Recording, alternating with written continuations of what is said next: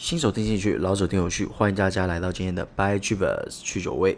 大家早安啊！今天有没有喝一杯咖啡来开启美好的早晨呢？我真的很跟大家推荐早上起来喝一杯咖啡啦，就是一整天就很神清气爽。当然，有些人不能喝咖啡的话，可以喝一杯茶，就是说，诶，早上起来喝个热茶或喝个热咖啡，然后吃点诶小饼干，其实这样就蛮够的。这样子，好，让我们来看看今天我们要谈谈什么样的新闻。第一则，美国政府不用关门啦。第二则，拜登的顾问发表对中政策。第三则，台湾的银行贷款给美国第一家庭。第四则，美联储的贷款计划。好，那我们废话不多说，进入我们今天的第一则新闻。美国政府不用关门啦，两党就临时开支达成共识。美国联邦众议院的民主党领袖今天宣布啊，已就临时开支法案和共和党人达成协议。即将就此表决，因为美国跟台湾一样啊，都是两党制嘛，也就是说这两大头头都已经诶私下都谈好了，那基本上就是没问题啦。由于联邦政府将于九月三十日宣告断炊啊，两党领袖近日持续研拟能以目前水准继续拨款大部分计划的法案，避免政府在疫情期间，尤其是十一月三日啊大选即将接近的状况之下关门。民主党籍的众议院议长。裴洛西发布声明说：“诶，他与财政部长梅努辛及共和党人啊，就持续研拟的决议案达成协议，让政府持续运作到十二月十一日，包括农场补助以及民主党人想要的营养协助。但共和党人不满农场预算遭到部分删除。那裴洛西在声明中有表示啊，我们已和共和党人就持续的协议案达成协议，要对饥饿学童与家庭迫切需要的。”营养补助增拨近八十亿美元啊！我们也增加了商品性贷款公司的问责，避免拨给农人的经费被滥用来纾困石油大亨。好，那其实这个是蛮有可能的啦，因为基本上川普是蛮强化强调这个石化产业的啦。可以这样想啊，拜登就是走绿能，川普就走传统的石化产业，也就是说现在就是两个面向啦。那你说？哎，身为川普的铁杆支持者，既然都哎过不太下去了，是不是要要个钱呢、啊？对不对？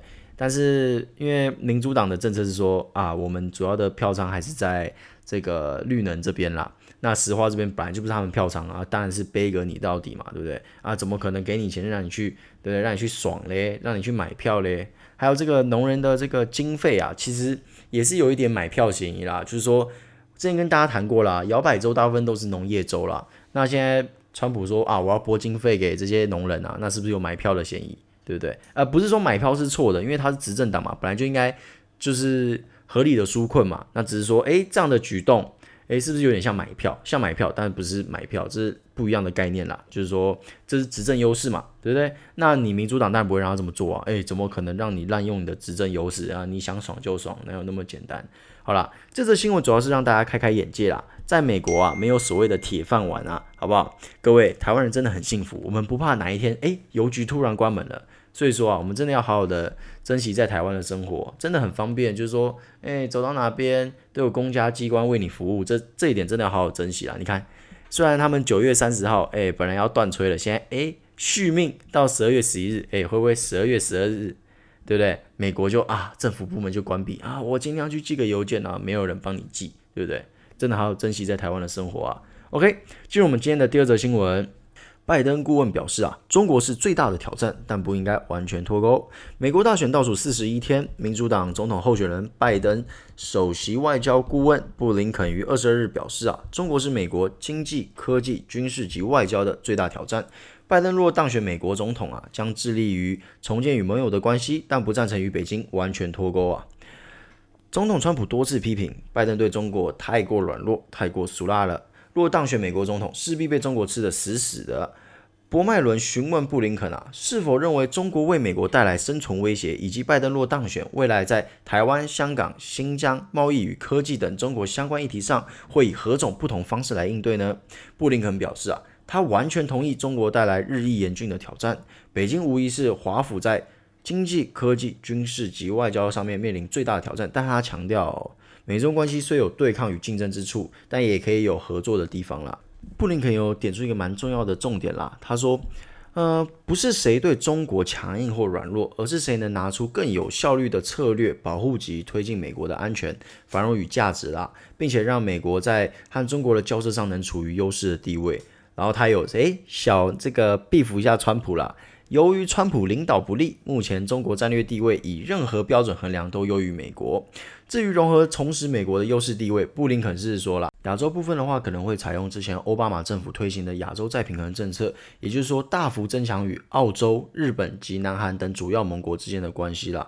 就是我之前跟各位也说过了，拜登就是走一个多边主义，就是说我不要一个人跟你单干，没有什么美国优先，就是我们大家一起把中国包围起来，这是拜登的策略啦。然后对于美国最近提出的，诶，跟中国完全脱钩了这个想法，他是觉得十分不切实际啦，因为他觉得最终只会带来反效果。他说啊，美国包含中国等世界各地。吸引学生、人才、想法与投资，并且从中获得极大利益。若把这些切断是个错误，重点应该是如何取得平衡呐、啊？好了，我为什么会跟各位聊聊这则新闻嘞？主要是因为，诶，我今天跟朋友在聊天的时候，发现有些人觉得说，诶，拜登很轻中，诶，对不对？那我要在这边来提提一下我的看法啦。有些人会觉得说拜登轻中，那是因为川普最近太夸张了。川普现在整就是毛起来，就是啊逢中必反这样子，对不对？那如果各位有听我之前播报的新闻的话，如果你们有仔细听的话，你们就知道川普说了一大堆，哪些不是雷声大雨点小？华为、TikTok、WeChat 哪一个是真的万劫不复了？你说啊，这个华为很惨呐，诶，那我是不是有报道说，诶，那谁谁谁又通过了，对不对？前阵子。AMD 超微是不是也通过这个美国商务部的许可了？然后这阵子好像也传出，哎，Intel 好像也通过了。那下一个会不会就是高通？会不会就是联发科？那不就等于说，啊，又全部都可以出货，只是多一道程序嘛？所以说，川普选完呐、啊，他的态度不会说是一百八十度转变，变成说啊，我要嗯、呃、拥抱习近平哦，赶快飞去中国，哎，也不会到这么夸张了，但绝对会跟现在很不一样了，就是说不会像现在说啊，我要进进进，ban ban ban，绝对不会像这样的状况出现了。那我之前也跟各位说过了。拜登是倾向多边主义啦，用包围网的概念，就是刚刚讲的，诶，那我亚洲就用再平衡，拉拢盟国，可能甚至对欧洲也会试出一些诶让利的举动，比方说，诶，你要科科技税，说不定会同意哦，对不对？那就用包围网的概念嘛，加强盟国之间的合作。要我说的话。这招恐怕更令中国忌惮啦，这也就是为什么我之前一直跟各位说啊，中国跟川普在演一出戏这样子。那之前比尔盖茨也说过啊，你强硬和中国脱钩，和中国开战，对美国是完全没有好处的啦。为什么？请去听我前面的集数了，不止没有好处，他们也不会这么做嘛。总而言之啊，如果你只是说啊，拜登没有主张要和中国脱钩，那他就是亲中，他是同路人这样子，那我觉得你就太狭隘了。如果各位有去仔细看一下民主党跟共和党他们之间的对中的一些政策，基本上算是大同小异啦，就是最终他们还是把中共当成一个假想敌，只是用的手段不同嘛，对不对？所以说啊。这个到底谁是嘴炮嘞？谁是真的要用实际行动去证明嘞？这还有待商榷了，好不好？那进入我们今天的第三则新闻哦，这则新闻就有点劲爆了，跟我们很有关系、啊。美国新书踢爆，川普女婿向台湾光谷，兆丰银行秘密借贷十四亿呀。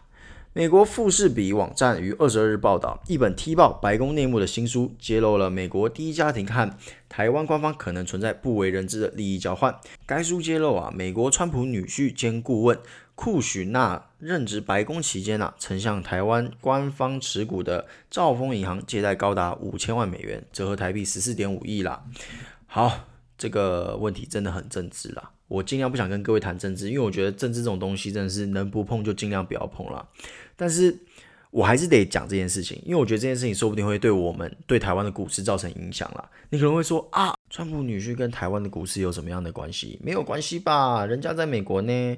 对不对？难道他是台股的幕后黑手吗？诶，当然不是啦。诶，好啦，也不好说啦，也是有那么点可能性啦。不过几率很低嘛。他要当黑手嘛，当美股的黑手啊，当台股的干嘛？台股这么难做，还有涨停板跟跌停板这么难做，对不对？不过魔鬼藏在细节中啦。我们来分析一下，诶，这则新闻里面我看到的两种可能性啦。以上就是我的猜测跟推论啦，不一定是真的是这样子。那就是跟大家分享，那是怎么样？你们自己判断。好，那第一种可能性。诶，我是觉得政府开始调查各家银行是否有违法借贷的可能性。诶，这个基本上是没有啦，就是说政府可能不会去做这件事情。我们就开天窗说亮话吧。光谷银行之所以叫光谷银行，是为什么？就是因为政府持有股份嘛，而且还不少，并且能有董事歧视哦。那你说政府会拿石头砸自己的脚吗？不会吧？对不对？而且说真的，你说这之间会不会涉及到一些更高层级的外交问题？这我们难以判断了，我们这种小市民是无法判断的啦。就是说，可能政府有他们的考量，或者说，诶，这之间有什么，诶，国家层级的一些利益问题，可能就是战略上面的利益问题，这就不清楚了。那可能就要交由，诶，有没有政府可能要自己来解密啦？这也不好推断了。所以我是觉得说，你说政府会主动去查有没有违法借贷，这可能性是低的。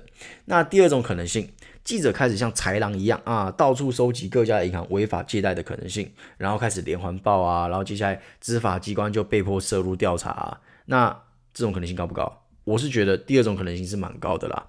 那你说一旦走进第二种可能性的话，会不会造成台股 local 版的金融风暴？诶。是不是有可能？到时候有没有一些银行开始暴跌啊？然后可能有些银行被查出来一些违法事项啊，或什么的，惨一点，说不定还有银行破产，有没有可能？当然有可能啊。那到时候会不会造成台股的一波新恐慌？真的是非常有可能啦。那既然我都提到官股银行了，我这边就跟一些朋友们介绍一下什么是官股银行啦。我相信很多人不知道什么是官股银行，或者说不知道，诶，官股银行有哪些？来，我现在跟大家简介一下官股银行啦。光股银行啊，有八间呐，台银、第一金、华南金、土银、合库、兆丰金、彰银、台企银等，讲的有点快，哎，自己记住啊。那当然，政府如果要护盘啊，不是说啊，我就是买这档八档股票，对不对？而是利用这八档股票旗下的券商进行护盘，就是当市场遭遇冲击啊，产生巨变的时候，大家一定常常听到嘛，啊，国安基金，国安基金，对，就是这国安基金，政府就会透过这八家券商来进行买卖了。就有这种方式给予股市一个支撑的力量。虽然八大关股银行不能说啊，政府买的话就一定涨，政府卖的话就一定跌，这其实是不一定的啦。股市没有这么单纯啦。但是，诶，各位仔细想一想哦，为什么八大关股银行有时候被拿来当做一个指标？为什么？因为大家可以换个思思维，如果今天八大关股连续买超，那会不会代表说，诶，政府将会有利多政策出炉？再者，就像前面提到的，今天如果政府要护盘的话，也是透过八大关谷银行嘛。那请问一下，是不是就代表说，哎，那今天政府买超的股票，就代表是相对抗跌的？也就是说，哎，政府有在关注它哦。所以说，在逆境之中，它可能会相对的比较不会有那么强大的跌势啦。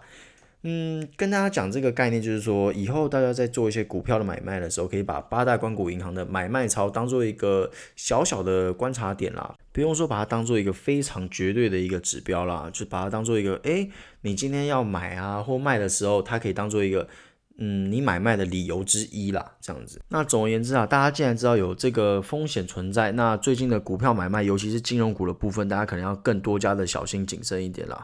好，那我们进入今天的第四则新闻。鲍尔表示啊，美联储本计划对大众贷款计划进行重大变更。这个主席鲍尔周三表示，企业对美联储的大众贷款计划的接受程度仅是适当的，但信贷资金已经相当广泛地流向他们啦。美联储没有计划进行任何重大变更，以使其更广泛地被采用。那鲍尔在众议院新冠危机委员会的听证会上表示啊，如果经济表现比我们预期的糟糕，那么计划将承受更大的负担。他表示，如果经济疲软，对大众贷款的需求会逐渐回升。鲍尔还称啊，美联储的行动在稳定信贷市场方面取得了成功。这个稳定信贷市场方面，这个我们之前有做一集啦，有稍微提到这方面的资讯。那有兴趣的朋友们可以回去看那几个集数。好，那我们继续啊。让人们感到安全带来的经济回报非常高，美国经济复苏取得了重大进展，但仍有很多工作要做。被议员问及啊，小型企业设立新的贷款机制时，鲍尔表示，美联储很难接触到最小型的企业，小型企业从更多的薪酬保障计划支持中会受益。鲍尔重申啊，经济可能需要更多的财政支持，财政支持的力量比任何支持都强大。美联储和国会都需要坚持到底，以确保经济的持续复苏啊。此外啊，南卡罗来纳州民主党代表 Jim Clyburn 在听证会上啊，着眼于美联储的借贷和公司债购买计划，呼吁其利用其力量帮助普通民众和小型企业。Clyburn 指出啊，美联储对公司和地方政府的计划根本没有贷出任何钱。来啦，今天的美股我们就趁着这个机会一起来讨论啦。今天美股是不是有点惨啊？各位，我相信你们起来，有些人第一件事情就是来看一下美股怎么样，来推断今天的台股会怎么样。好啦，我就直接跟你们说了，你们也不用看，听我的节目就是来做点小功课嘛。今天啊，道琼下跌了五百二十五点啊，纳斯达克下跌了三百三十点，说真的是真的有点惨啊。那就像我之前跟各位说的。跌我们要知道怎么跌的，死我们要知道怎么死的嘛。我们要一起检讨啊，不断的诶找出原因嘛。比方说啊，今天跌了就跌了，尊嘟后我们不要做这种事情啊，就是要做点功课嘛。好，那我们一起来探讨啊。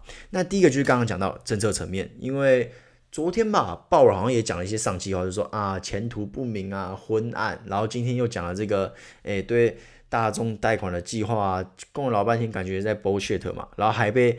民主党代表点出啊，你根本没贷出任何钱嘛，你购买公司债也都没什么买嘛，诶，也确实啊，被抓包了嘛，对不对？所以说，我觉得第一个层面就是政策层面，当然政策层面的这个消极也不是一天两天的事情了嘛。所以说，我们来讲第二个可能性是什么？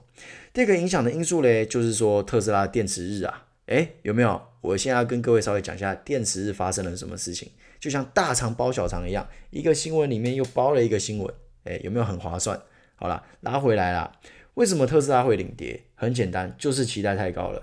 当初特斯拉说什么啊？我们的电池很屌啊，这个续航力会突破天际啊，会比这个 SpaceX 飞得更高啊。好了，这是我自己家的，还没这样子说啦。不止如此啊，他还讲出了一个让大家很兴奋的东西，就是说，诶，我们要开始自己做电池啦。这个超屌电池啊，会是我们自己生产的。也就是说啊，这个成本有望会压得非常低啊。反正，在电池日之前啊，这个马斯克就是讲的天花乱坠，大家就很有期待啊，整个期待感爆棚啊。诶，他们电池原本是给松下电器做的，那现在如果拉回来自己做，那大家可以想想看，那个利润会多高，对不对？它的成本会多低？但是结果出来了，诶，这个电池很屌，没错啊，但是还是有些技术上的瓶颈啊，所以我们三年后才会量产哦。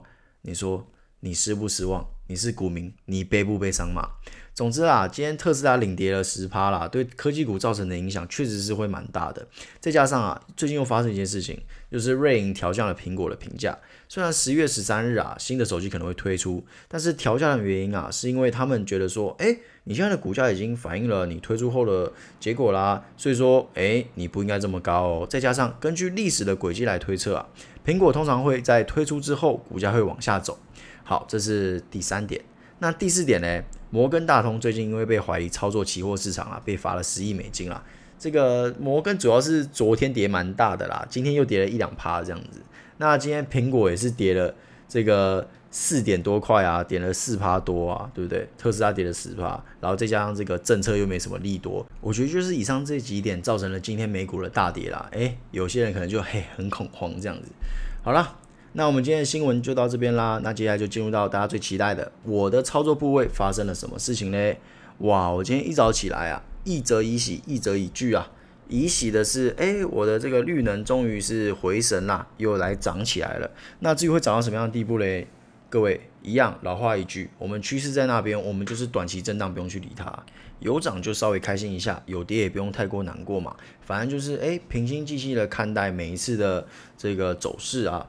那至于比较惨的是这个航运啦，有没有啊？各位一定觉得说啊，你是不是都趁机出货？你之前把航运讲的跟什么一样？刚刚脆管咱泼啊，结果你航运赔成这样子，对不对？这个我一样重申，好不好？一样再度重申。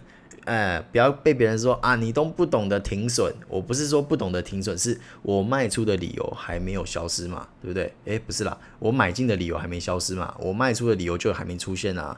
我是不是一直跟各位说，现在的航运指数一直在往创新高，所以我很看好这一块。那我总不能跟大家说啊，我看好，我看好，然后自己就逃了，对不对？那算哪门子看好，对不对？我们做事就是要言行一致嘛，对不对？那我基本上还是一样。我一样是打算等财报出来，然后才做进一步的操作。到底是要停损呢，还是要加码？这到时候再说。反正暂时台湾的部位是不太会动啦，就是说就停在这边啦。我的投资部位就停在这边。那至于其他的方向的话，主要就没有了啦。比较惨的就是这个航运的部分啦。那至于是哪一档赔的比较惨呢？我告诉大家啊，每一档好像都差不多惨啦，对不对？那要投资航运的朋友，诶，你想要抄底的朋友嘞，这个。嗯，可以谨慎的思考啦，因为我不敢跟你们保证说啊，这个之后会大涨啊什么，我不敢跟你们保证啊，这你们要自己做功课。我只能跟你说，情报在这边。那情报是什么？请麻烦去听我之前的集数都有讲到了啊。然后昨天有跟各位承诺说啊，要跟大家分享说我去买了一个标股啊，那它怎么样了？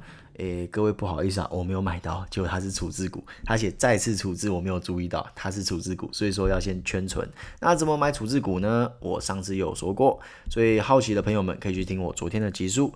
那我们今天的 by shivers 就到这边为止喽，那我们就明天见，拜拜。